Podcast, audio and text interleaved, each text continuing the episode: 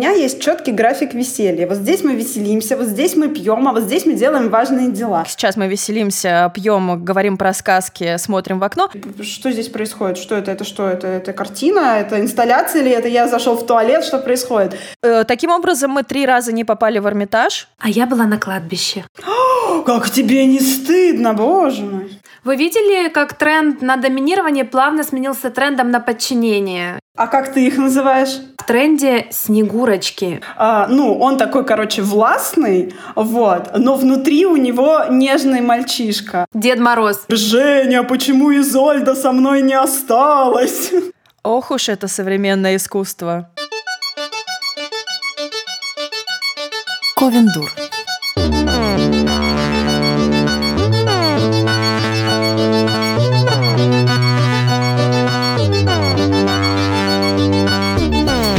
Привет, привет, привет! Привет! Привет! С вами Ковендур, юбилейный десятый выпуск, и я Марина Казинаки.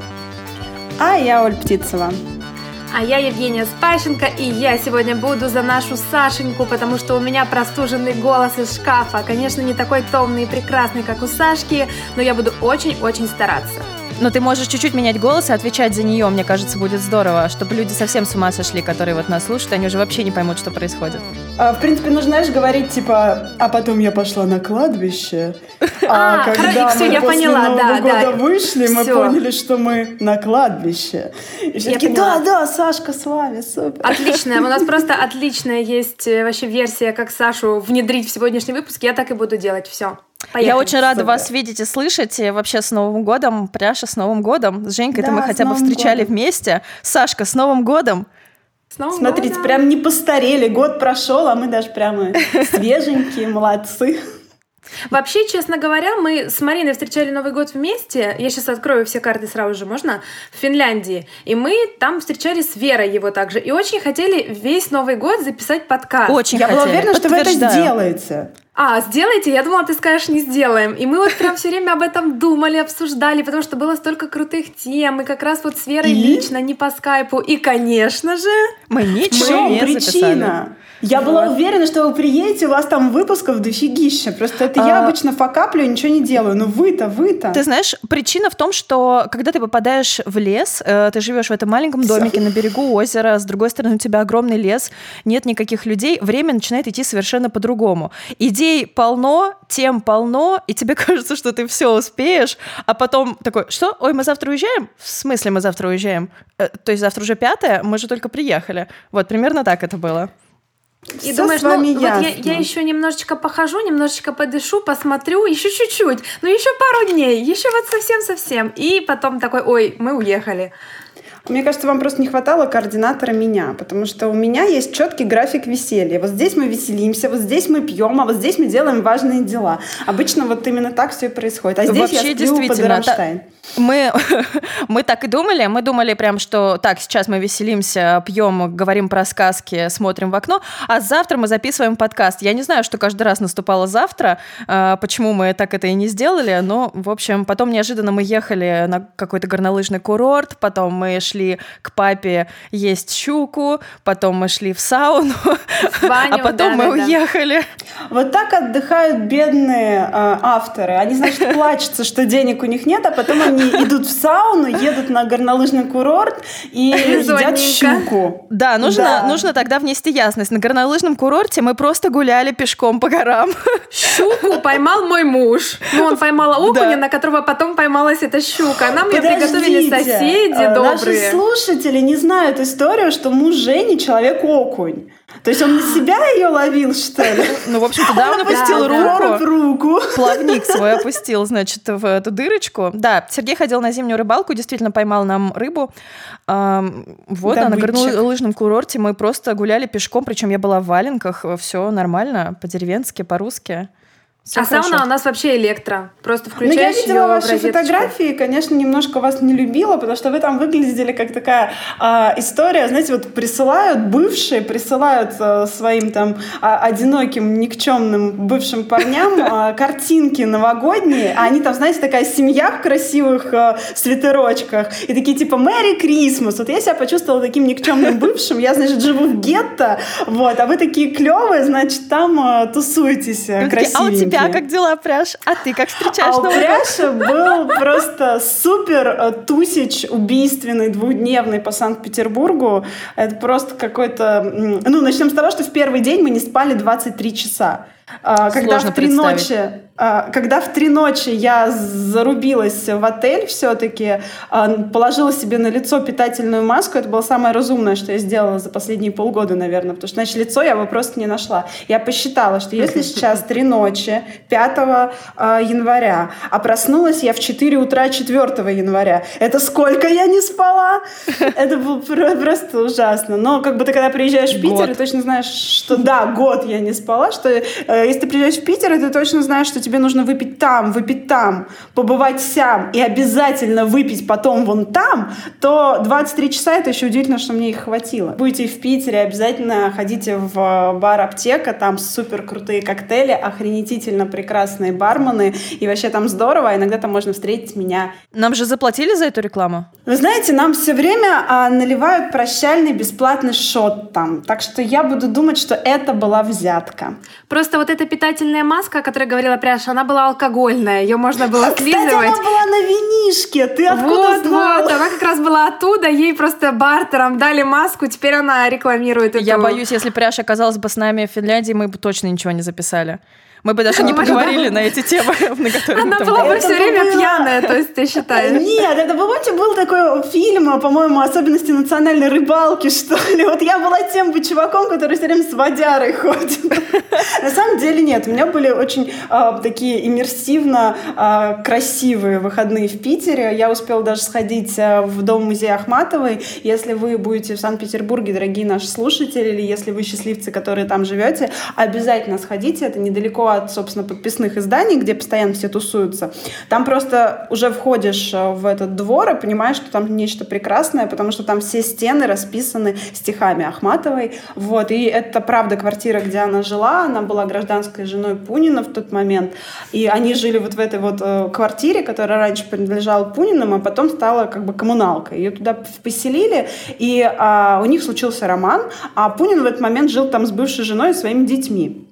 А, вот, они не могли любим. разъехаться. Да, разъехаться. Они вот так вот жили этой странной своей семьей. Вот, э, периодически там сын Ахматовой туда еще приезжал, вот эту Гумилева, который... В общем, там невероятная атмосфера, и когда под конец э, всего вот этого вот музейного выставки а, тебе говорят, что в момент, когда взаимоотношения с Пуниным уже разладились у Ахматовой, она продолжала там жить просто потому, что а, там была такая атмосфера, в которой ей так писалось, что она просто вот, ну, не могла оттуда уехать. И э, в этот момент я сидела на таком низком подоконничке, а через окно от меня падал хлопьями снег, э, и уже был так синий-синий-синий свет на улице и теплый свет в комнате. Я подумала, что я тоже бы оттуда не уехала, и вообще плевать мне там бывшие жены, нынешние мужья, я бы тоже оттуда не уехала. Я бы так про наш домик в Финляндии также могла бы сказать, да. Я понимаю ее. Да.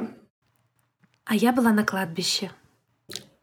Саша, Отлично, я чувствую Сашка. тебя, да. Продолжаем. Вот, но... Э, мы с Пряшей а... разминулись в один день, на самом деле, в Питере. Мы даже почти да, чуть ли не встретились, грустно. да. Но я уже возвращалась, на самом деле, из поездки немножко с температурой, а Сержик после многочасовой э, поездки за рулем, он уже тоже отказался в 12 ночи идти куда-то в бар. Ну и Пряша нам не написала. А на следующий день у меня была встреча с читателями, которая прошла очень уютно и здорово. И мы, мы к сожалению, только в один музей успели. Мы походили по русскому музею, но, правда, долго. Вот. И в музей Ахматовой не попали. Слушайте, а как вы вообще попали в русский музей? Мы хотели туда прийти, но там была такая очередь, просто люди стояли на улице часа полтора, чтобы туда зайти. Э, таким образом, мы три раза не попали в Эрмитаж, э, потом мы уже перестали даже пытаться, и вот каждый раз, когда я приезжаю в Питер, я там бываю не дольше одного-двух дней, э, я даже не пытаюсь попасть в Эрмитаж, и в русский музей э, мы пошли с Сержиком и с Денисом, нашим другом, у которого мы обычно в Питере живем, э, просто вот подумали, ну, если очередь будет такая, вот внешне нам будет казаться, что мы готовы в ней постоять в этот морозный день, то мы попробуем туда попасть. И мы действительно, наверное, минут 20 только стояли в очереди на улице, и потом мы прошли. Она, правда, за день до этого была в три раза больше. Ну, было невозможно. Мы вот в Эрмитаж попадали, ну, правда, летом. Ну да, там можно было постоять там полчаса, не замерзнешь. А когда я подошла к Русскому музею, я поняла, что я, угу. э, я, я не готова. я, я не готова, поэтому вот мы пошли в Дом музея Ахматова, а на следующий день мы ходили в Ирарту, и ребята Ирарта, это просто нечто прекрасное. Правда, не очень долго добираться от метро, но там очень красиво, и там мне очень понравилось, как у них продумано выставлены все м, локации. А, то есть, э, когда находишься в современном музее, музее, э, в, современ... в музее современного искусства, то ты периодически э, начинаешь задумываться, господи, что здесь происходит? Что это? Это что? Это, это картина? Это инсталляция или это я зашел в туалет? Что происходит? Или это съесть можно? Может быть, оно съестное? Да, может быть, оно съедобное, надо понюхать, лизнуть, но как это надо взаимодействовать с этим? Но в Ирарте все не так, там все очень круто продумано, и там на самом деле безудержно прекрасные все выставки, и временные, и постоянные. И э, мы были достаточно разношерстной компанией. Вот мы с Киром, э, наши друзья питерские, и их друзья,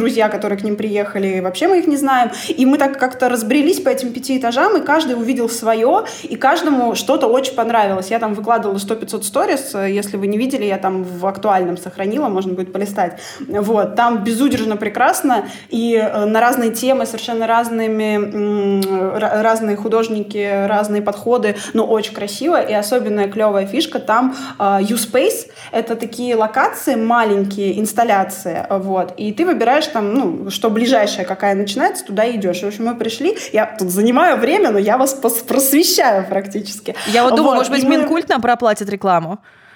Было бы здорово. Хотя бы просто, чтобы в Ирарту бесплатно сходить, как бы 500 рублей, ну ей-богу.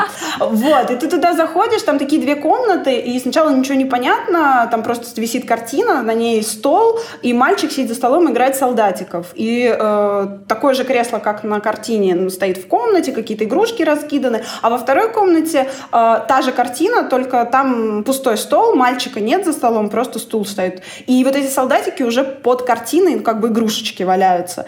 Ну и ты как бы какую-то проводишь параллель, но в принципе не особо понимаешь, что происходит. Вот. А видишь дверь, подходишь к этой двери и понимаешь, что там вся дверь э, в приклеенных различных записочках. И там типа вот «Мама, я тебя люблю» детским почерком, какие-то фотки школьные, потом э, страницы из дневника. И сверху этого всего э, висит э, повестка в армию. И ты понимаешь, что это времен Афганистана, когда была война mm-hmm. в Афганистане. И ты стоишь, еще там такая нагнетающая музыка, такой м- метроном метроном. И когда ты подходишь к этой двери, начинают бить э, часы. Ну, Просто у меня, да, э, у меня вот так вот все мурашки по всему телу, потому что когда ты складываешь эту картинку, складывается история, и ты думаешь, боже мой, это прекрасно, это такая мощь, просто силища. Так что Ирарта прям must visit. Ну, вот. тогда и хорошо, что вы не попали в русский музей, сделать это в следующий раз, потому что видишь, э, какое отличное было времяпрепровождение, и, наверное, да. не надо все это смешивать в один день сразу этого было так, у меня, у меня ремарка. У меня важная да. ремарка по поводу ненависти Пряшиной и вообще ненависти к людям в Инстаграм. Слушайте, она немножечко перекликается с нашей сегодняшней темой, потому что ненавидеть людей в Инстаграм за прекрасные фотографии не стыдно. Все их не время стыдно. от времени ненавидят. В этом нет ничего плохого, потому что в целом невозможно, мне кажется, э, смотреть на какую-то красоту идеальную и не испытать, ну, хоть какого-то укола зависти, поэтому э, лично мы к этому готовы. Ничего страшного, да, не скрывайте всё. своих чувств. Да, точно так же, как, мне кажется, э, можно ненавидеть пряшу за ее сторис, когда она все время где-то тусуется, и там вот Марину, потому что она тоже все время где-то бывает. Но вообще по поводу как раз финских фотографий хочется сказать, что все на самом деле вот так и было. То есть, знаете, бывают фотографии, когда э, ты идеализируешь, когда ты там что-то подгадываешь, а тут ты такой просто выходишь на улицу, идешь э, играть в снежки. Снежки. В снежки, а как ты их да. называешь? А у нас просто в снежки. Э, И это женский род снежка. Не снежок, Да, а да, да. снежка. Ой, как мило. Вот, идешь играть в снежки, и все. И просто Марина поснимала, и вот, ну, они реальные фотографии, никто ничего для этого не делал. Они А даже так как у нас... обработаны без всяких фильтров. То есть это не обработка в Lightroom с помощью какого-нибудь классного пресетика, который делает атмосферу. Нет, они просто такие, ну, посветлее, чуть поконтрастнее. Пожалуйста, поехали.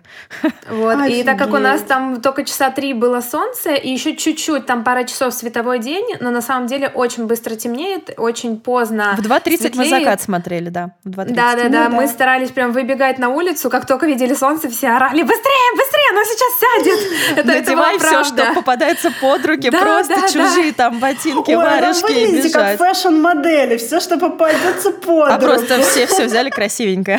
Я просто всех Вот, предупредила, вот. говорю, ребята, я буду фотографировать, берите красивую одежду. Да, и в конце до концов, что ж такое-то? Женя такая, Да, ну да. вот, мешковину скидывает с себя.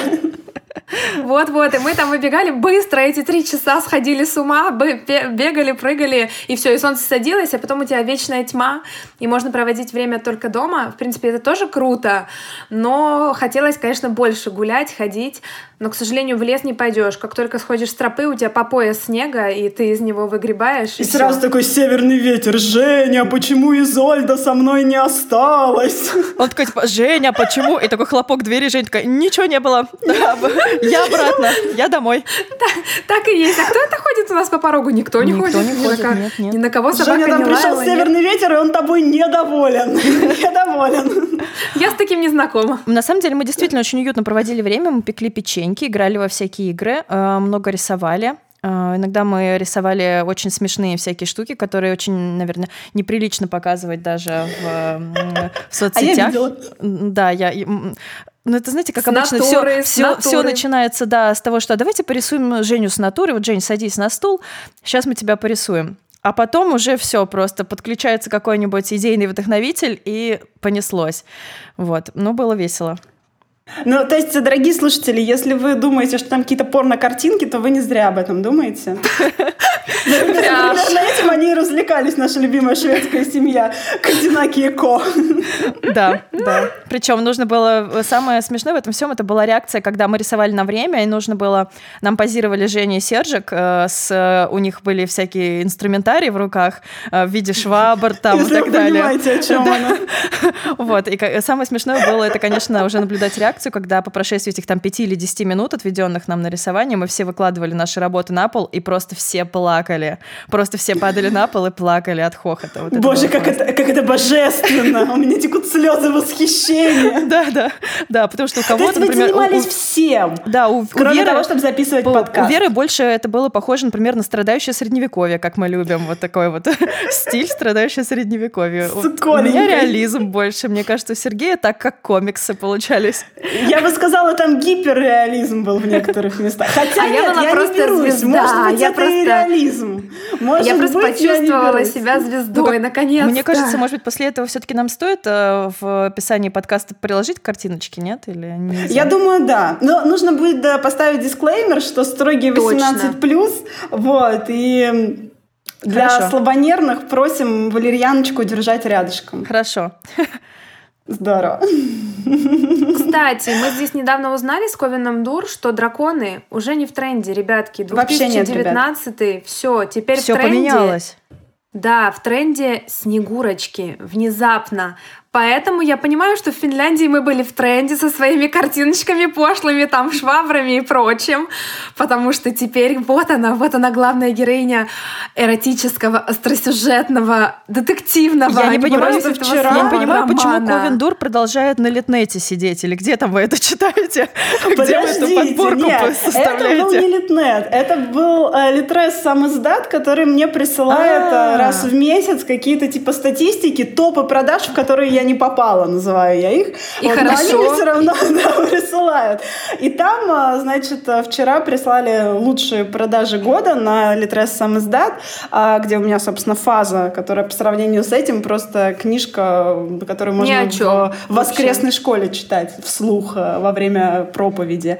Вот. И Собственно, а, там в топе, а, ну, он такой, короче, властный, вот, но внутри у него нежный мальчишка. А она такая вся простая девчонка, но что-то она умеет. И к середине книги она его ха через колено и вышла замуж. И вот так во всем, просто во всем. Иногда их трое, Привет, рыбонька. Но там ты, ты все-таки ошиблась, Марин. Там а, они, короче, такие страстные, богичные друзья, а потом появляется она, и это становится испытанием для их дружбы. А, а она Снегурочка, отличная... да? Это же на Новый а год она происходит. Снегурочка, да, она Снегурочка. А, э, ну, блин, правильно, люди пишут к периоду. Вот у нас был период Нового года. Они настрочили за месяц книжулю про Снегурочек. Все домохозяйки накупили себе в секшопах э, костюмы снегурочек и пошли испытывать дружбу своего мужа, его алкаша, какого-нибудь приятеля. Вот так это все в реалиях и происходит. Ладно, признаюсь, я тоже видела эту подборку, потому что э, Литрес, по-моему, мне тоже присылает, или это вы мне прислали, не знаю, вы мой Литрес. Просто я на страже мне было важно, Мне было важно посмотреть обложки, я хотела это развидеть сразу же, поэтому про обложки мы обязательно пригласим Веру еще раз и поговорим. Вы видели, как тренд на доминирование плавно сменился трендом на подчинение? И мне кажется, это уже о многом говорит. Мне кажется, это называется взгляд с другой стороны. которые читают, они просто уже пару раз получили административные штрафы за нанесение побоев своим бедным мужьям, и теперь они хотят немножечко поподчиняться чуть-чуть. Вообще, это очень смешно. Это очень, я считаю, правильно и хорошо, что все течет, все меняется, снегурочки, подчинение. На этом и стоим. Я думаю, к майским праздникам пионерки будут в тренде. Нужно начинать писать. Мир, труд, май, секс, доминирование. Хе-хей. Нет, там уже новый должно быть какой-то новый тренд. Уже не доминирование, не подчинение. Но у меня как-то плохо с фантазией на эту тему. Не знаю, что бы еще могло быть сказал автор главного полиаморного романа а, века. Да, но если бы ты была самым популярным автором на Литрес, ты бы знала, что там должно быть. А так ты не попала в эту подборку. Я да, я да. да. Каюсь. Так, продолжаем. В общем, а, нам не стыдно зубоскалить на чужих успехах, вот, нам норм. И, собственно, о стыде мы сегодня хотим поговорить. Причем поговорить хотим а, с двух сторон. С одной стороны, мы расскажем, что нам не стыдно, хотя а, социум злой и колючий, со всех сторон нам уверяет, что это стыдоба, и разве так можно, пряша. А с другой стороны, мы постараемся вообще подумать, что такое стыд, почему он у нас появляется, что с ним делать. Ну, кстати, что с ним делать мы особо вам не подскажем, потому что сами находимся в поиске этого прекрасного ответа, который спас бы нас от э, различных фрустраций, рефлексий и депрессий. Но мы попробуем мы же умнички, мы же хорошенькие. Давайте, Давайте вот со второй вот этой части как раз и начнем, поговорим о том, что Давай. Э, действительно очень многим людям бывает за что-то в своей жизни стыдно. Причем часто, если послушать этих людей, да, вот даже нас с вами, а, иногда это настолько нелепо, да, и настолько странно, когда ты думаешь, ну как, как может быть за это стыдно? Это же просто нормальное явление. А, стыд — это не врожденная эмоция. Когда появляется ребенок на свет, такой эмоции у него нет. Стыд вырабатывается обществом у человека, ну, примерно к трем 3-7-7 годам. С одной стороны, насколько я знаю про эту эмоцию и как я ее понимаю, она может казаться логичной для социума. С помощью этой эмоции социум контролирует э, своих членов общества, да, для того, чтобы они не совершали поступки, которые этим социумом не приветствуются. Например, преступления, да, и за то, что ты совершаешь что-то такое, что выходит вот за грани морали социума, ты должен Тебя испытывать порицают. стыд. Да, но с другой стороны, если мы берем среднестатистического человека, это эмоция, с помощью которой очень, очень удобно манипулировать человеком, особенно маленьким человеком, и очень удобно его, ну, грубо говоря, воспитывать. Я сейчас воспитывать в кавычках показываю. Потому что, конечно, это воспитание приравнивается к манипулированию. А, стыд вырабатывается достаточно просто, когда ребенок э, совершает какие-то вещи, которые взрослому не угодны, не нравятся, не подходят. И ведь очень часто это несправедливо. То есть это не когда он совершает действительно что-то плохое, да, если он там, например, ну, причинил кому-то вред, да, его за это стыдят. Ну, где-то еще это можно было бы понять, да, но часто стыд использует именно просто для регулирования его поведения.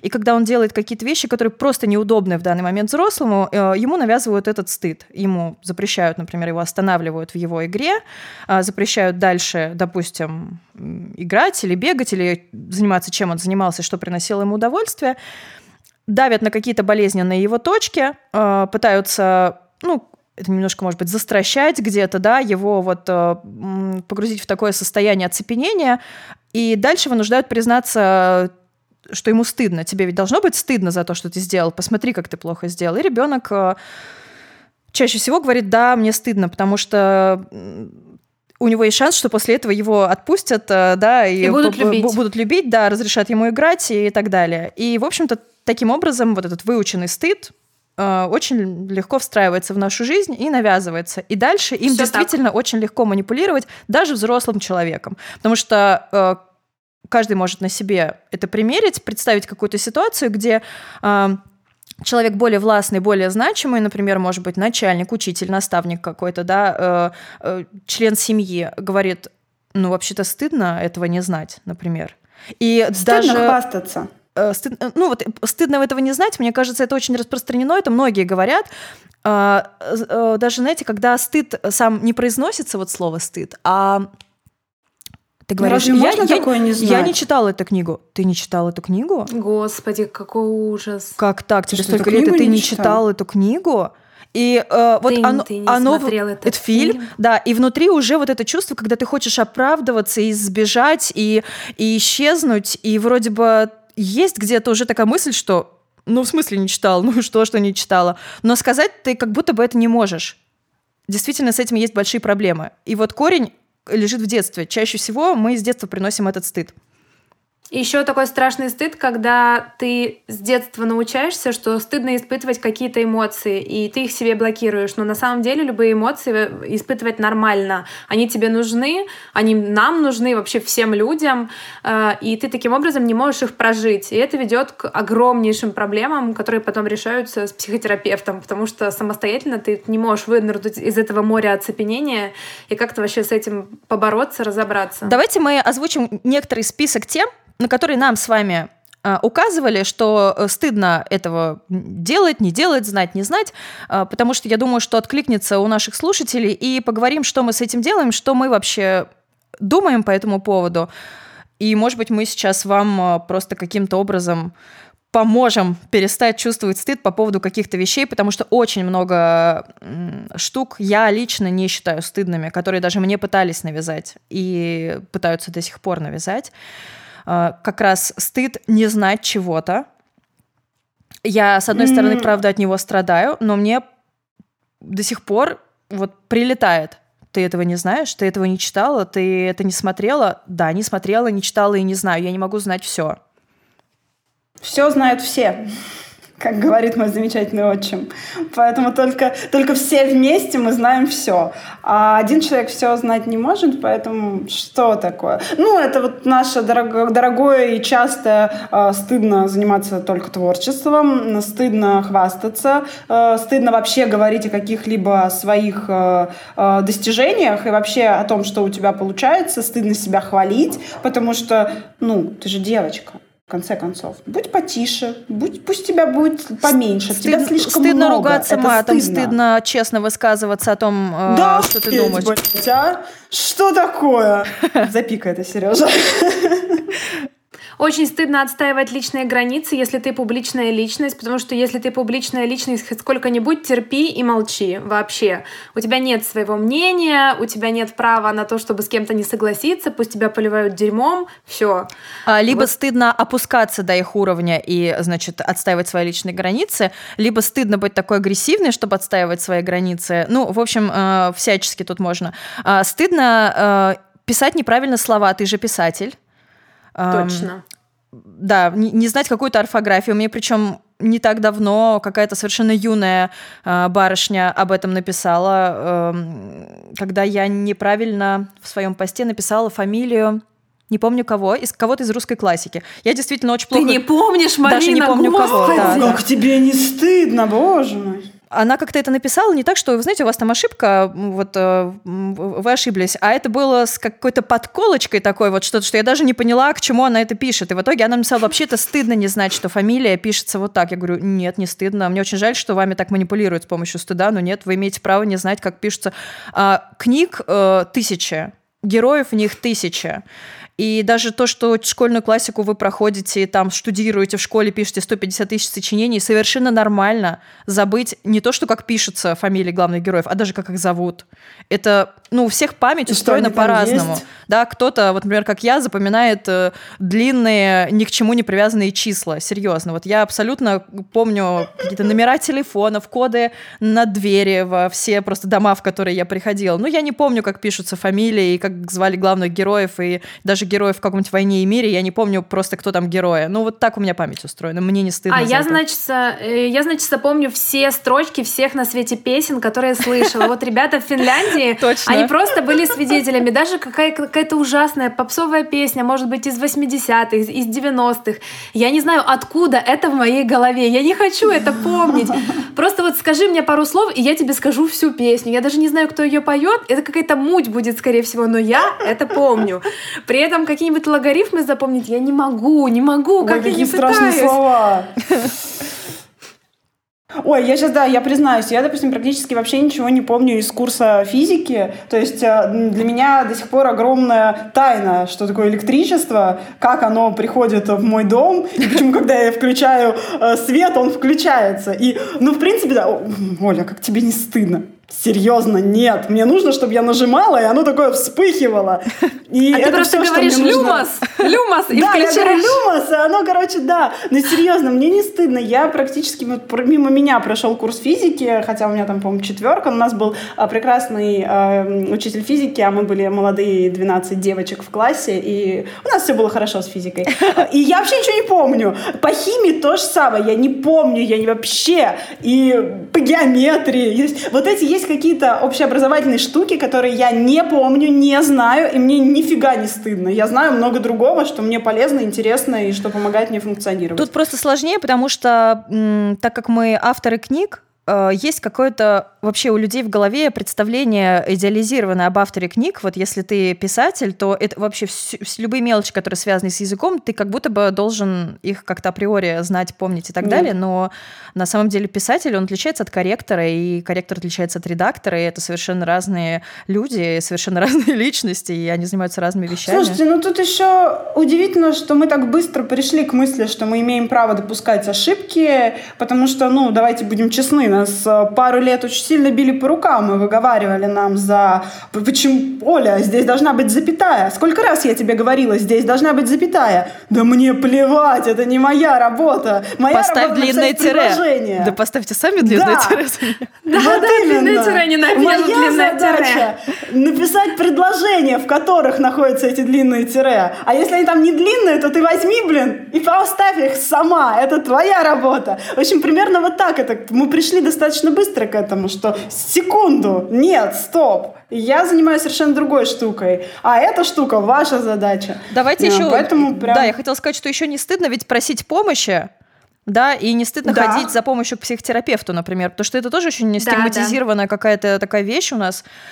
Эм, для многих людей проблема пойти к психотерапевту состоит именно э, в том, чтобы признать, что ты идешь помощи просить у кого-то. Поэтому... Ну, вообще, первый ну, вообще вопрос, когда да, ты идешь к психотерапевту, тебя спрашивают, а что, с тобой что-то не так? Ну, то есть с тобой а ты что, не справляешься? Не так. Ну да, то есть не у тебя обязательно должна быть какая-то проблема очень-очень серьезная, уже явная. То есть ты просто сдохнешь, если не пойдешь. И ну почему-то люди забывают о том, что в принципе ты можешь ходить к психотерапевту для того, чтобы улучшить свою жизнь. Даже если эта жизнь по меркам других неплоха. Да, ну, например, если ты чувствуешь, что тебе за что-то стыдно, за что стыдно не было, а ты не можешь с этим разобраться, отличный повод. Да, да, да. И еще вещь, которая нам всем с вами очень понятна и знакома. Не стыдно просить денег за свое творчество. Вот-вот, я хотела сказать об этом, да. И также не стыдно не зарабатывать пока что достаточное количество денег на своем творчестве Да, да, это не стыдно. И не стыдно, если, например, ты приносишь в семейный бюджет меньше денег, чем кто-то другой. А, это очень тяжелая тема на самом деле. Мне кажется, это вот тот укоренившийся стыд, с ним прям надо работать, но на самом деле это не стыдно. Давайте подробнее про личные границы, может быть, с них начнем.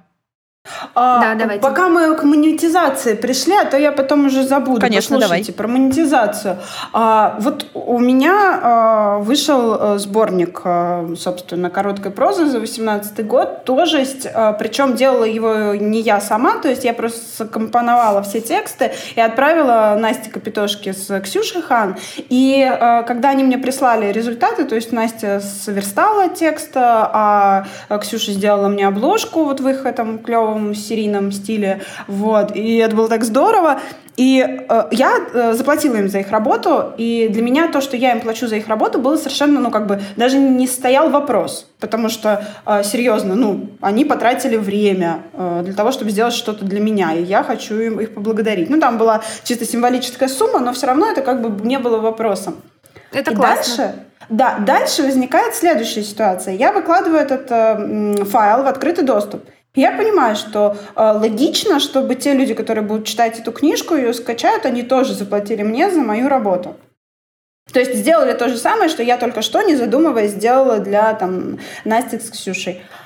И это был столбняк.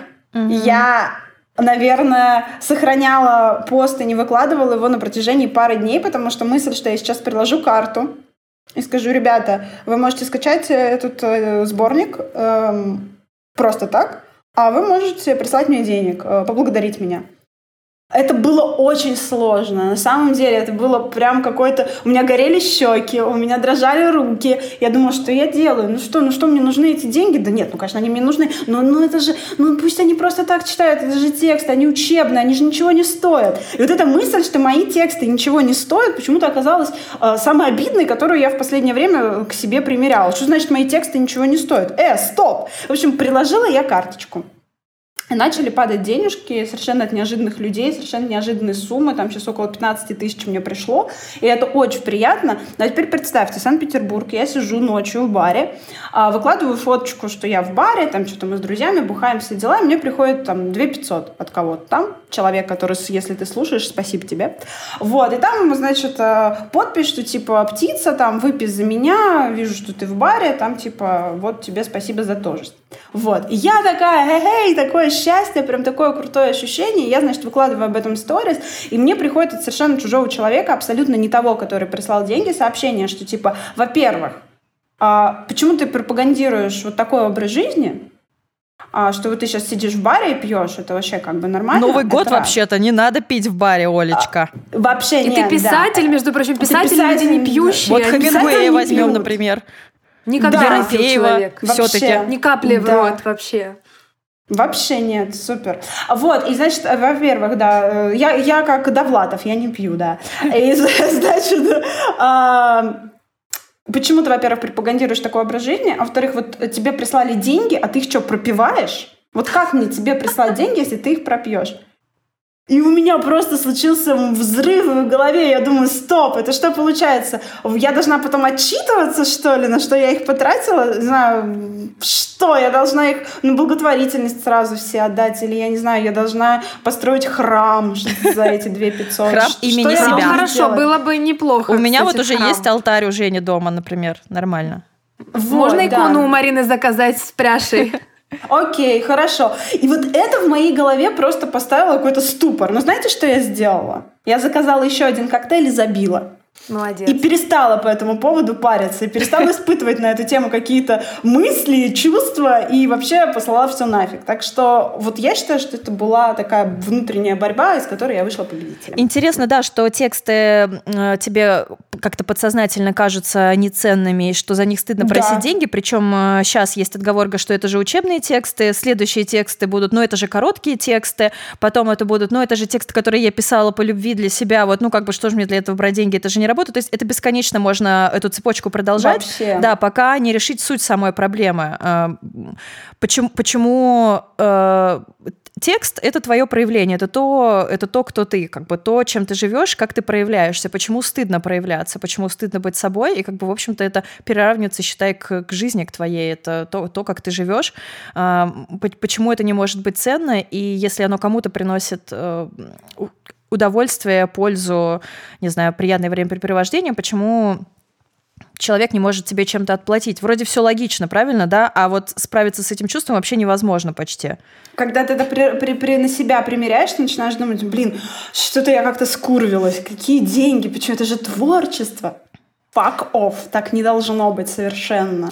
Причем забавно, что это даже действует, когда ты не обязываешь людей платить, а просто да. оставляешь это на их усмотрение. Ты все равно об этом думаешь. Но, блин, а если человек хочет, он хочет тебе просто дать денег, потому что ты классные вещи делаешь. Ему просто хочется, у него есть возможность, и он хочет от души тебя поблагодарить. Да, и он даже хочет, здесь... чтобы я в этом баре выпила этот коктейль вот, да, да, за да, его пожалуйста. счет. Он просто меня как бы, да, угостил, типа того. Ну, то есть это нормально совершенно, в этом нет ничего жуткого, но ты сначала сам себя гнобишь, а потом находятся обязательно люди, которые в этот вот костер внутреннего стыда лишние головешечки подкидывают. Конечно. Ну, естественно, и... потому что тебе денег просто так дают, а ты еще их такая вообще алкашка тратишь Мне на... кажется, да, материальная тема, она очень болезненная вообще в нашем обществе, и если очень многих злит, если действительно кому-то дают деньги якобы за просто так, хотя я повторюсь, тексты, которые приносят человеку удовольствие и как-то занимают его досуг, это не просто так.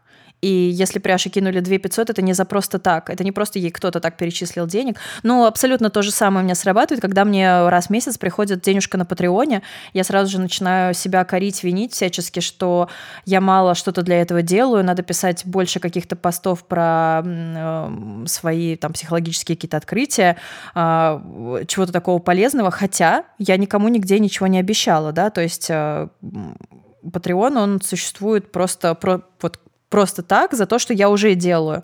Почему каждый раз, когда мне вот. приходит выплата, я должна чувствовать вину, что я сделала чего-то недостаточно, хотя никаких не было к этому предпосылок, но это происходит. Uh, да, я даже слышала, что uh, некоторые ведут Patreon и не добавляют туда каких-то эксклюзивных материалов, uh, что это как бы просто место, где человека можно поблагодарить за всю его деятельность, не получая каких-то дополнительных плюшек. И это, в принципе, тоже правильно. То есть ты всегда занимаешься своим делом, ты всегда занимаешься своим творчеством. И то, что ты каждый день делаешь, это уже э, достойно оплаты. А, если людям хочется тебя поблагодарить, то э, то, что ты делаешь сверх этого, исключительно для вот э, своих э, патронов, это, э, ну, это твое, твое личное желание, и это должно быть э, ровно столько, сколько, насколько ты способна. Потому что если ты будешь все время выпрыгивать из гипотетических да, там, штанов для того, чтобы сделать еще, еще, еще, то смысла в этом никакого да, нет. Да, я опять же перестану заниматься тем, ради чего Patreon я завела, да. да, потому что мне нужно писать книгу, я действительно могу брать очень мало работы, и э, мне действительно нужна эта материальная поддержка от моих читателей, чтобы я могла спокойно заканчивать э, текст. Но если я начинаю думать про то, что я делаю чего-то недостаточно, надо же еще постики, надо же еще что-то, надо какие-то дополнительные плюшки и бонусы, я перестаю писать книгу. То есть снова возвращаюсь на этот замкнутый, замкнутый круг. круг. Вот эта прекрасная Пряшина безымянная дева, которая ей или парень, который ей написал, он нас как раз девочка, отлично девочка. подводит э, к теме личных границ и к тому, да. что не стыдно их отстаивать, потому что я вот хочу сказать о себе. Я благодаря психотерапии в прошлом году в конце окончательно утвердилась в мысли, что мне не стыдно расставаться с людьми, расставаться с какими-то делами, с какими-то вещами, которые мне доставляют дискомфорт, неудобства. Э, тут следует сказать, что раньше, в принципе, я тоже с такими людьми, вещами и делами расставалась. Ну, потому что у меня какая-то вот моя программа самосохранения, она хорошо работает, но мне было стыдно. А тут я прям поняла, что ну, нет, мне не стыдно. Если я понимаю, что человек совсем мне не приносит ничего, но здесь идет э, речь об обмене какой-то энергии, какими-то позитивными мыслями, творчеством. Вот если, или более того, он приносит мне только дискомфорт, э, расстраивает меня, мне не нужен такой человек. Точно так же, как я ему не нужна, потому что я ему ничего не могу дать. И мне совершенно не стыдно перестать общаться с такими людьми, ну или если не могу перестать, хотя бы минимизировать наше общение, перестать заниматься делами, которые меня расстраивают. На самом деле в нашем обществе это очень табуировано, это очень стыдно, потому что, ну, в смысле, как это ты перестанешь с Машенькой общаться, потому что она тебя расстраивает? У нее, может быть, мама болеет, поэтому она грустная, она тебя расстраивает. Может быть, она там, не знаю, просто такой человек. Надо потерпеть, смириться. И вот на самом деле нифига Всех не понимать надо и принимать, да, да. Да, да, да, да. То есть И по, по правой щечке бьют, левую подставь. Мгм. Вот, то есть если у вас есть внутренний ресурс понимать и принимать, классно, понимайте и принимайте. Если его нет, вам до- не должно быть стыдно не понимать В и не первую принимать. очередь ориентироваться на себя абсолютно. Внимание только на себя. Если сил и ресурсов не хватает, то отсекать максимально просто безжалостно все и всех, кто этот, э, эти силы тянет и доставляет неудобства. Я как раз хотела поговорить про нарушение личных границ в интернете. Я знаю, что мы с вами об этом уже очень много писали, но давайте коротко еще раз пройдемся для новых наших слушателей и кто с этим не знаком, потому что, возможно, кому-то это будет полезно. И заодно э, я хочу рассказать про различия нарушения личных границ или э, и, и, и когда человек пытается остановить некий буллинг, хамство и так далее, потому что люди часто путают эти понятия. Смотрите, а, как может происходить нарушение личных границ в интернете? Сейчас я расскажу на примере Инстаграма. Например, мы с девочками пишем книги, а, мы совершенно нормально относимся к тому, что, на, что наши книги могут не нравиться другим людям, причем большому количеству людей, и на то, что на наши книги пишут э, много отрицательных отзывов, потому что люди, которые пишут отрицательные отзывы, они часто очень любят почему-то обвинить автора, что а, авторы не принимают эту критику. Кстати, про критику мы с вами поговорим еще в другом в следующем подкасте. А, Маринч, я пока вспомнила, тебя перебью, Давай. прости, пожалуйста. А, Я тут недавно, по-моему, в комментариях у Хлебушка, в последнее время вот э, хлеб, э, который в Инстаграм, Хлеб наш. книжный хлебушек, а, да, хлеб наш. Очень крутые темы, такие прям вот э, с ориентированием на мнение авторов и отношения авторов-читателей поднимает. Я прям с удовольствием читаю посты. Если вы еще не читаете хлебушек, то читайте хлебушек. Мы внизу оставим ссылку. Вот. Да, и, эм, собственно, о чем я. И там был пост, э, типа, как поблагодарить э, любимого, типа, а, ну, вообще автора за его книгу, да, и там очень были хорошие варианты, ну, вроде того, что обязательно купить книжку, там, купить две книжки, одну кому-то подарить, выложить там, не знаю, фоточку, рассказать друзьям, э, там, если автор где-то оставил данные, куда можно прислать ему денежку, там, вы можете прислать денежку, все дела. Вот, и там, ну, там был, во-первых, дикий вариант, кроме что-то вроде узнать, где живет автор, и прислать там ему букет цветов. Нет, не делайте так, пожалуйста, пожалуйста, потому что если бы ко мне пришел кто-то и сказал, вот, я узнал, где ты живешь, на тебе цветы, я бы тут же переехала. Ребята, Да, не делайте страшно. так, пожалуйста, это очень крипи, очень крипи. Вот. А, и там вот какая-то девушка, я думаю, что с хорошим посылом, но говорит, я считаю, что самое лучшее, что можно сделать для автора, это прочитать его книгу и написать э, такой вот э, критический обзор этой книги, отметить его, потому что, типа, ну, это вот мое мнение поможет ему стать лучше. Что? What the У fuck? меня просто глаза на лоб полезли. Я думаю, какой уровень самомнения должен быть у человека, который считает, что его критический отзыв точно, стопудово сделает автору хорошо. Ты, блин, кто? Белинский, что ли? Я не знаю, ты Галя Юзефович? Галина Леонидовна, если это вы, то окей, сделайте мне Пожалуйста, так прочитайте нашу ли, книгу и отметьте нас. Да, я не знаю, Антон Долин, кто ты? Вот есть, тут прям ну, проходит четкая граница между возможностью любого и правом любого оставить комментарий, выразить Да, свою я точку хотела зрения. как раз да, вот Вот. это рассказать. Вот. Да, Смотрите, одно дело, конечно. когда человек пишет этот отзыв, и э, пишет э, он его на своей страничке, либо на специальных страничках типа LifeLibo, э, предназначенных для отзывов, да, он пишет свое мнение, и отлично. Другое дело, когда меня лично отмечают в Инстаграме. Я сейчас объясню. Отметка – это когда вы ставите собачку, а потом пишете Марина Казинаки. И Марина мне- Казинаки. Да, И потому Марины что Казинаки многие... Да, многие не понимают, что значит отметить автора. Нет, вы можете в отзыве написать, что автор книги Марина Казинаги без проблем. Только не отмечайте меня, не делайте так, чтобы я ваш отзыв увидела. Это нарушение моих личных границ. Потому что я не хочу знать ваше мнение. Я не хочу видеть ваш отзыв. Я не хочу его читать. Я не хочу видеть это уведомление, что меня на чем-то отметили. Есть разница, конечно же, когда отмечают на позитивном отзыве и на негативном. А, Очень часто, когда я писала про то, что не нужно отмечать, а, мне, конечно, прилетало что, что вот вы так и против э, позитивного отзыва выступаете. Есть хороший пример. Вы идете по улице, к вам подходит человек Вот. и говорит, девушка, или, например, к вам подходит девушка и говорит, «Э, молодой человек, вы такой сегодня красивый, вообще, у вас такое пальто классное, просто супер стильный, вот просто респект.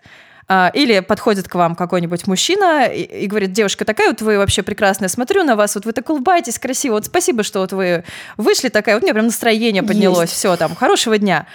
Конечно, это нарушение личных границ, потому что, потому что, да, я, я бы не хотела, чтобы, может быть, в этот момент ко мне кто-то подошел. Но если ко мне подходят и говорят приятную мне вещь, действительно, есть большой шанс, что у меня улучшится настроение, как бы, может быть, там, да, э, может быть, я не в настроении шла, и тут мне как-то вот станет радостнее, там, э, и так далее. И все-таки, когда тебе нарушают твои личные границы, но приносят какую-то э, радость, ну, где-то можно это простить. Да, для меня это все равно не очень хорошо, но э, в целом я, конечно, не буду зла на этого человека, буду благодарна, и все нормально. То же самое с отзывом. Конечно, если я увидела эту отметку, подумала, о, может, меня пряж там отметила где-то, захожу, а это какой-то неизвестный человек. И если я вижу благодарность... Пряж написала Маринка из знаки говно. Да, да. А если это какой-то неизвестный человек написал какую-то благодарность за мою книгу и так далее, да, я трачу свое время. Может быть, я не хотела бы тратить время сейчас на этого человека. Но, с другой стороны, я получаю позитивные эмоции, и, конечно, э, это приносит радость. Я могу, признаюсь, не дочитать даже позитивный отзыв до конца. Я могу посмотреть, что он хороший, поставить лайк, там, может быть, даже какой-то комментарий написать, вроде спасибо, а, и уйти. Но если этот отзыв негативный, вы должны понимать, что никакой здравомыслящий, адекватный автор не воспримет отзыв непонятного, незнакомого человека как конструктивную критику. Про критику мы опять же поговорим позже, чтобы не занимать время. И это нарушение личных границ так делать нельзя. Я помню, когда я об этом сказала один раз, прям в открытую написала у себя в Инстаграме, меня просто на вилы подняли. Мне сказали, ах так, я тебя тогда вообще на отзывах отмечать не буду. Да блин, ну не отмечайте, ну серьезно. Ну то есть, ребята, хорошо, что вы читаете, круто, что вы выкладываете, делитесь своим мнением, это все замечательно, соцсети для этого и придуманы. Но помните, что одно дело сказать, что у вас красивая юбка, вы клевый, а другое дело подойти и сказать, знаете, вы сегодня выглядите как бомж. Разные вещи. Разные. И я хочу продолжить как раз Маринин пример, потому что у меня есть дальше про позитивное внимание очень показательный пример. Представьте, что Марина Казинаки э, известная звезда. Вот она уже просто раскрутилась, так, так она очень известный писатель, она выходит из дому, и к ней с периодичностью в 10 минут будут подходить люди и говорить, блин, какая вы классная, как я вас люблю, как это замечательно. Джон вот Роллинг такая бежит, Марина, вот, Марина. Вот, вот. И вот тогда как раз этот пример даже позитивного такого внимания, он все равно будет негативно восприниматься, потому что в принципе, не круто, когда э, нарушаются твои личные границы постоянно, даже вот с желанием сфоткаться, подойти, улыбнуться. Это вот как раз классный такой пример, что даже такое позитивное внимание, если его с избытком, оно тоже как раз будет нарушать ваши личные границы. Это э, как э, Леонардо Ди Каприо, который там есть целые подборки его фотографий уличных, где он ходит с мешком на голове, там надевает какую-то маску, прячется полностью в капюшон, э, держит сумку перед лицом. Ну, то есть, как бы навряд ли кто-нибудь подойдет ему скажет, Леонардо Ди Каприо, ты козел, ты стрёмный, и в «Титанике» ты сыграл как мямля. Ну, навряд ли. Скорее всего, к нему подойдут и скажут, а, это же Леонардо Ди Каприо. Но ему не хочется этого. Но это Леонардо Ди Каприо. Каприо. Давайте не будем мешать нас пока что и Леонардо Ди Каприо. Да, чуть позже. Да, да, я как раз хотела продолжить э, свою мысль про вот эти посты. Например, я на своей странице э, могу без отметок э, написать про то, как э, я наткнулась на несколько совершенно глупых, по моему мнению, и недалеких отзывов, например, на моего любимого двоедушника. Было такое. А, опять же, никого не отмечаю, не, я не пишу ничьи имена, я не пишу никаких намеков намеков, по которым можно догадаться, что это были за отзывы. Я даже не цитирую эти отзывы.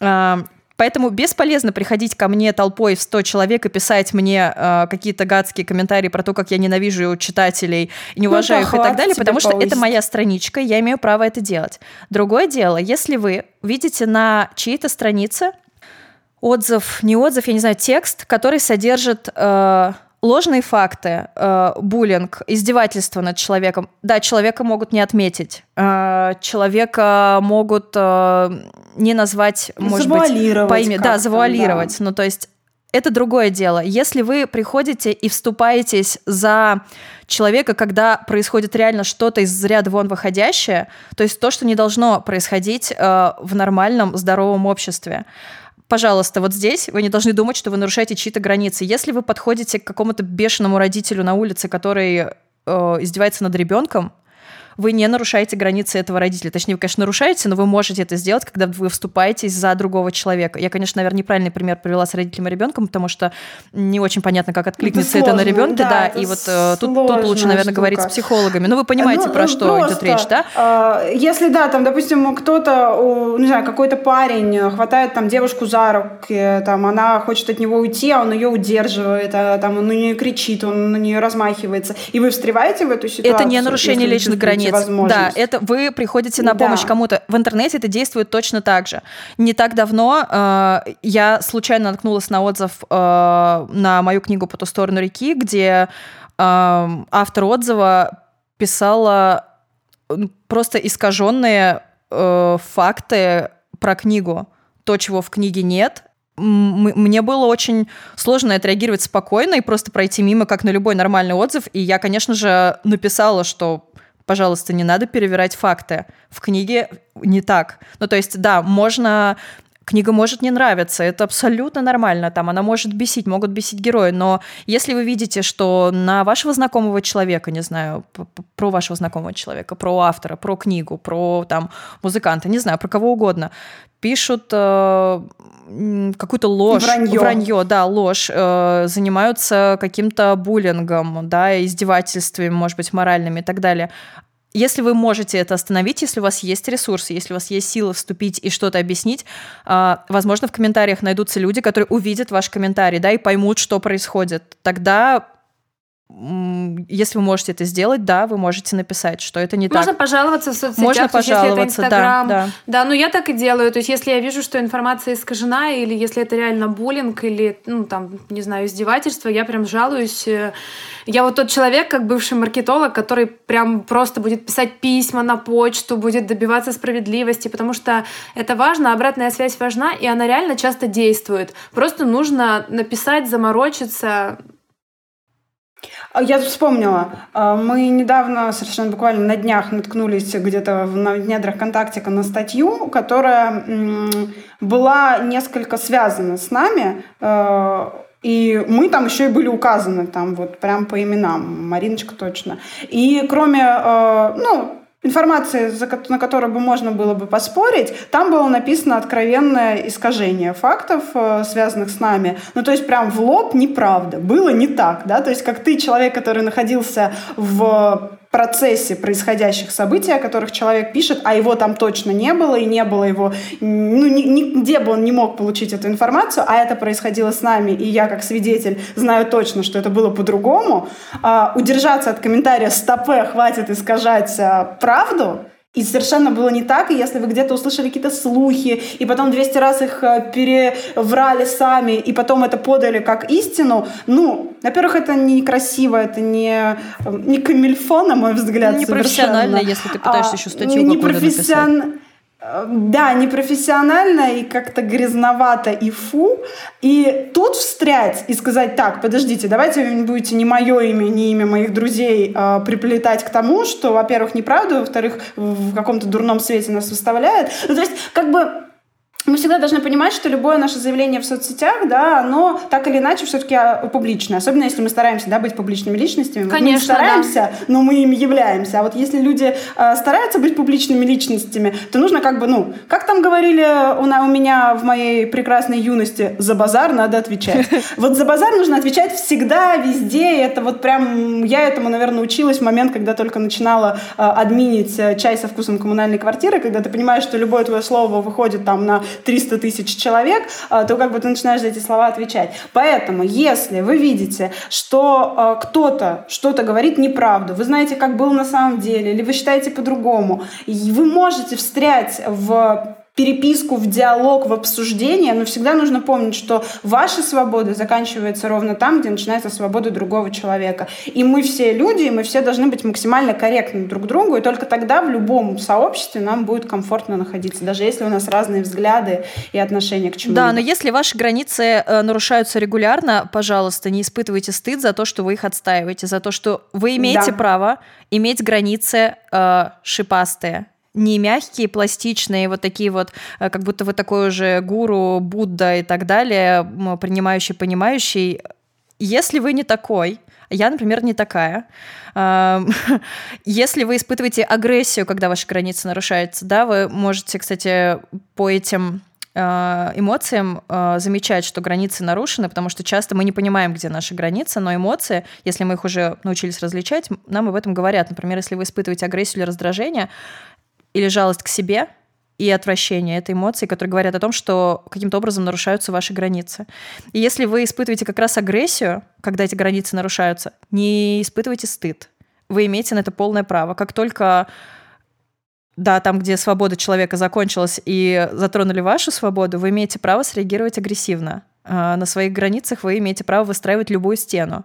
И если я пишу пост, ко мне приходит э, э, человек, э, обвиняет меня в чем-то, занимается полным же почтением, не понимает, о чем пост, услышал что-то свое и пишет мне еще какие-то претензии, а, я могу ему написать, что вы сейчас занимаетесь же почтением. Мне как-то написали, что ничего себе, а, а почему так грубо? Можете вообще нормально с людьми разговаривать? Нет, не могу. Я сейчас нахожусь в своем аккаунте, я пишу пост на конкретную тему. Если человек его не понял, пришел ко мне своими претензиями еще меня в чем-то обвиняет, это абсолютно его проблема. Он на моей территории, в рамках моих границ. Я буду вести себя так, как я хочу. Если не нравится, не приходите на мою территорию. Все очень просто.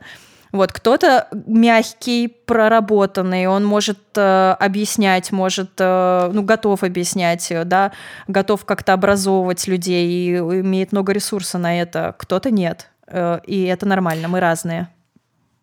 Помните о том, что нарушение границ очень часто происходит через манипуляцию. Не всегда к вам приходит человек, бьет вас по башке и говорит, сейчас я буду нарушать. Нет, очень часто это люди, которые со скрытой агрессией, с подавленными какими-то вот неприятными такими штуками, а, через добрые советы, через желание как бы сделать вам лучше, приходят, и, естественно, они вас стыдят потом, что вот я вам как лучше, а вы так злобно, агрессивно. Э, просто выводите людей на чистую воду, говорите о том, что это скрытая агрессия, я у вас совета не просила, Особенно обидно, больно и страшно, когда так начинает вести какой-то близкий себе человек, э, и ты долгое время терпишь, да, ты долгое время терпишь, долгое время пытаешься э, как-то думать, ну, ну, ну, это же мой близкий человек, ну, ну, ну как-то надо. А потом ты в какой-то в один прекрасный момент понимаешь, что все, человек уже перестал тебе из-за этого быть близким, он больше не находится вот в этом круге, которым, э, в который распространяется твое все прощение и вся любовь, и в этот момент ты просто спускаешь на него всех собак и говоришь, так, стоп, хватит, ты манипулируешь мной, ты пытаешься сделать мне хуже, ты пытаешься сделать лучше лучше себе за счет меня, и я так больше не хочу, и тут начинается какая-то жуткая ссора, uh-huh. в конце концов, в конце концов, концов которой ты оказываешься какой-то зазвездившейся сучкой, а человек такой обиженный в ангельском пении уходит в закат. И это хорошо, ребят, потому что это какой-то жуткий энергетический вампиризм, это абсолютно эгоистичное, эгоцентричное поведение, которое нужно пересекать. Близкие это люди, не близкие, вы у себя есть, и вы у себя будете всю жизнь, и вам должно быть в себе комфортно. И это главная задача. Кстати, если вам кажется, что вы часто попадаете под манипуляции, но еще не умеете их различать, то есть часто испытываете вот эти вот негативные эмоции, про которые мы сейчас э, говорим, да, но не понимаете, как отследить это все. А, вот первый звоночек, если вы испытываете стыд. Если кто-то каким-то образом а, говорит такие слова, э, произносит какие-то такие фразы, которые вас вызывают стыд, э, имейте в виду, это манипуляция. Вот так вы, это первое, почему вы можете научиться отличать, потому что... Чем ближе человек, ну просто стыд, он э, почти... так себя ведет, он... тем больнее это, Да, но просто стыд, он не переносим почти никому. Ну правда, стыд очень тяжело переносить. Поэтому эта эмоция очень яркая. Если ее научиться отличать быстро э, и понимать, что в данном разговоре сейчас тебе не просто стало неприятно, ой, или как-то мне не по себе, или что-то, а прям понимать, что так, сейчас это стыд, сейчас я испытываю стыд, вот человек мне что-то говорит, а мне стыдно. Не чувство вины. Это тоже очень важно, а, что это не чувство вины, а именно стыд. А, если научиться это отличать, то а, станет понятно, что вы попали под манипуляцию. Это очень важно. И тогда вы научитесь отслеживать эти манипуляции. Конечно, сразу ничего делать с ними не получится, но самое важное научиться их отслеживать. Потом уже будет следующий шаг что делать, как себя защищать, ограждать, отстаивать и так далее. Этот звоночек э, внутри превращается в фразу «так, стоп». Вот у меня угу. так это всегда работает. Когда я понимаю, что человек в беседе со мной начинает просто уже топтаться по мне и э, говорить какие-то странные вещи, на которые я странно реагирую, вот это вот «так, стоп», оно должно прям срабатывать угу. точно. Это как рубильник. Он поворачивается, и ты совершенно должен сразу переходить в оборону и максимально вот себя ограждать. Но чем ближе человек, который с тобой себя так ведет, тем сложнее да. это считать, тем сложнее это начать э, с этим манипулировать и себя как-то ну, как спасать. Потому что когда это пишет какая-то незнакомая деваха и говорит, Пряша, как не стыдно, что ты алкоголизм какой-то там пытаешься продвигать в массы. Да, я говорю, э, ну слышь, и просто баню. А если бы это написала мне мама, это было бы совершенно по-другому, потому что это было бы намного более болезненная ситуация, в которой бы пришлось начинать какой-то диалог. А тут можно сказать «до свидания», «спам», «бан», всего вам самого лучшего. Да, в общем, не бойтесь говорить «до свидания», «пам-бам», всего вам самого лучшего, когда вам пишут какие-то непонятные люди, даже если они немножечко понятные, даже немножечко... И даже если это мы. Даже если вы их знаете хоть сколько-нибудь, э, не позволяйте этого делать. И да. даже если есть какие-то люди хорошие, но которые доставляют вам дискомфорт, вы понимаете, что общение ничего не приносит, не стыдно разрывать это общение, ну потому что человек не обязательно должен быть всемирным злом для того, чтобы вам с ним было неудобно, неуютно. Мы все Знаете, разные, это совершенно нормально. Мне кажется, что Женя подготавливает почву, что она больше не хочет с нами дружить.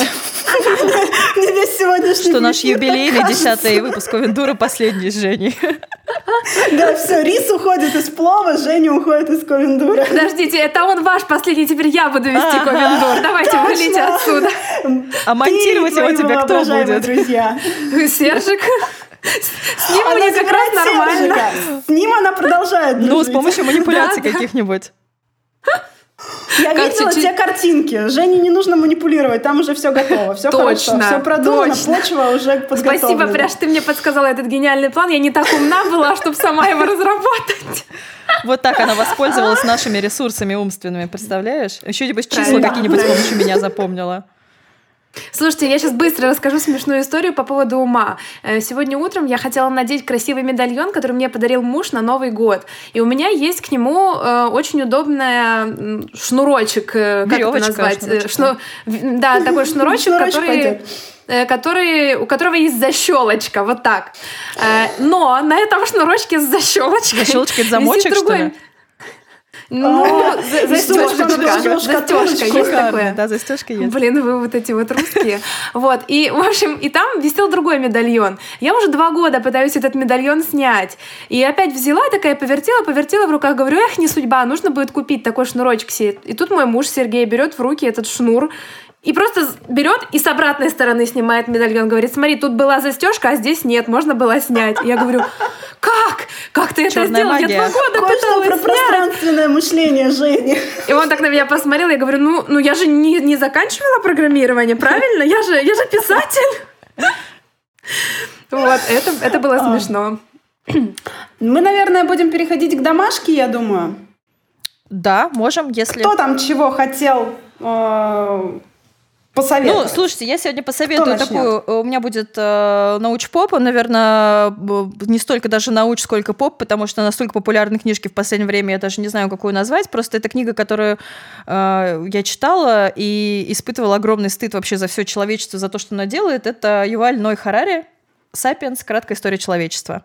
О, Классно. Да. Мне кажется, Шикарная что, книга. во-первых, ее реально стоит прочитать всем, чтобы просто выработать в себе критическое мышление. Кстати, про критическое мышление у нас будет тоже потрясающе интересный подкаст.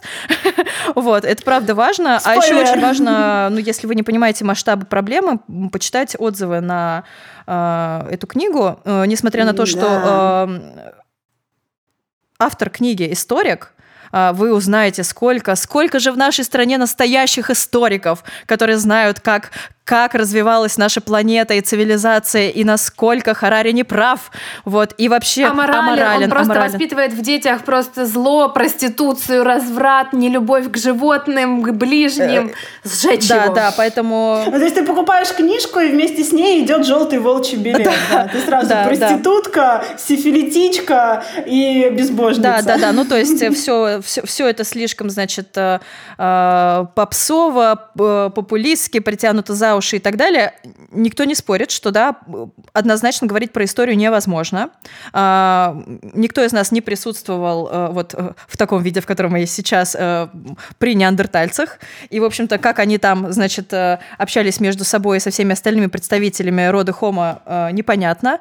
Вот, но э, прочитать абсолютно стоит. Э, стоит почитать про самого автора, да, посмотреть с ним интервью. Потрясающий, эрудированный, интересный человек. И э, книга здоровская. Стыд переживался очень тяжело, признаюсь, за все человечество.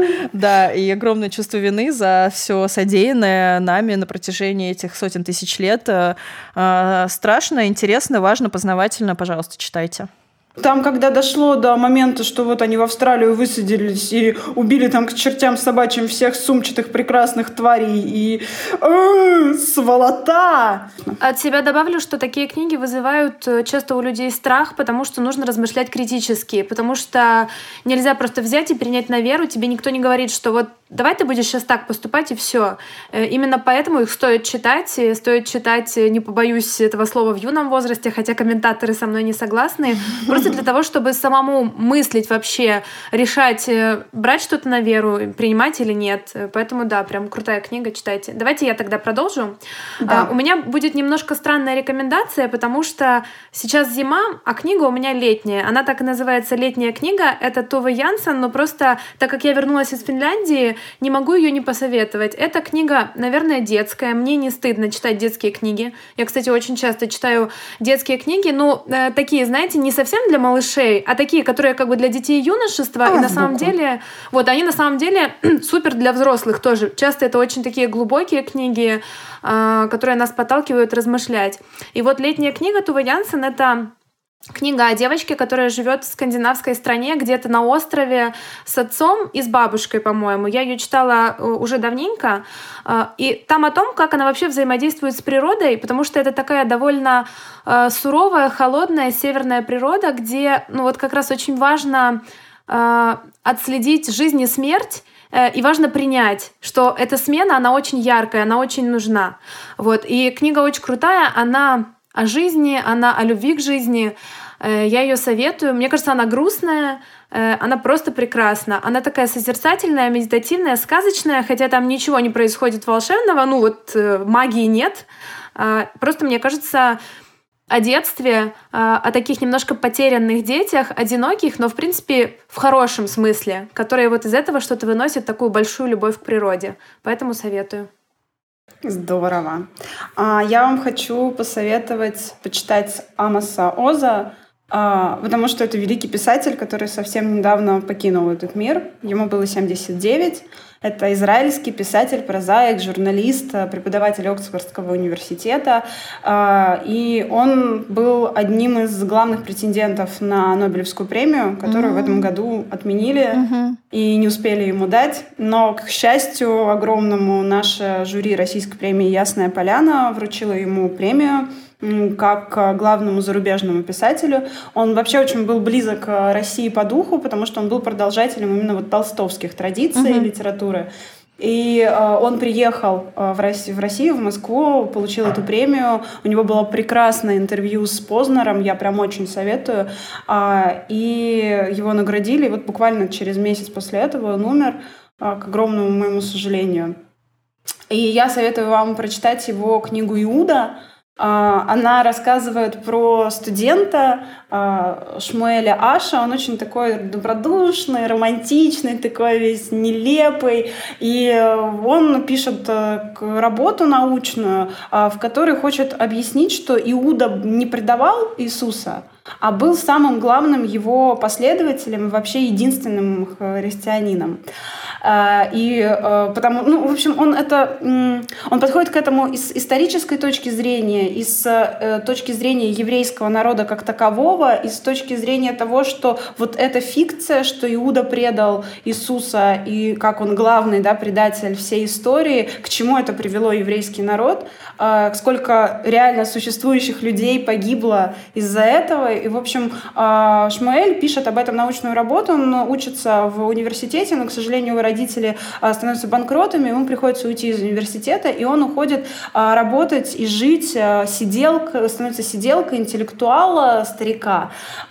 И он начинает жить вместе с ним в его доме, там Э, живет еще и загадочная красавица, в которую, конечно же, Шмель влюбляется, и продолжает писать свою книгу, разбираться с вот этим еврейским вопросом и вообще с той тоской, которая, в которую был введен Иерусалим, исторически введен, и какая-то огромная прорва боли этой земли, святой земли. Это просто невероятная книга, и как, почему она подходит под нашу тему? А Шмуэля все стыдят. Ему всегда стыдно. Ему стыдно за себя, за то, как он выглядит, за то, что он влюблен во вдову, за то, что он не может зарабатывать деньги. Ему стыдно за свой народ, ему стыдно за Иуду. С другой стороны, ему стыдно за историю, которая сделала Иуду предателем. Ему стыдно за все. Но его огромная душа и невероятной теплоты сердца позволяет ему жить с этим стыдом и обращать его в свет в любовь, в веру и в умение простыми каждодневными вещами делать несчастных людей счастливыми. Класс. Поэтому я прямо очень вам советую. И кроме того, что это великая книга, исторически великая книга, это книга великого прозаика, великого человека, историка. Ну, плюс это еще книга о возвращении домой, о поиске дома и о том, как важно, несмотря на то, что происходит кругом, чтобы у тебя были люди, у тебя был дом, в котором ты был бы защищен от всего. Вот об этом это прекрасная книга. Да, это вот. прям очень в тему нашу. Круто. Да. Ну что, мы будем прощаться. Спасибо вам большое, что послушали наш подкаст. Спасибо, не друзья. Заб... Спасибо. Не ребята. забывайте, что мы есть теперь на Букмейте. Также нас можно слушать на, в iTunes и Apple Podcasts, на Кастбоксе и других платформах, которые вам удобны для прослушивания подкастов. Ставьте нам звездочки, сердечки, пишите комментарии и, пожалуйста, рассказывайте, рассказывайте про наш подкаст своим друзьям. И в соцсетях нам это будет очень-очень нужно и важно, и мы очень за это благодарны. Нас можно Спасибо. донатить, чтобы мы как раз боролись с этим чувством стыда, когда люди дают нам денег а за то, что все мы пропьет. Нет, нет, нет, мы все еще копим на хороший микрофон для Саши, так что все нормально. Пряши эти деньги не, не, не достанутся. Пока, нет, пока мы микрофон да, не купим, мои а потом да. ручки а потом да. дадим. Спасибо, друзья. Мы по вам скучали. Это был десятый выпуск нашего подкаста. Вива просто Сержику, который работает с этим.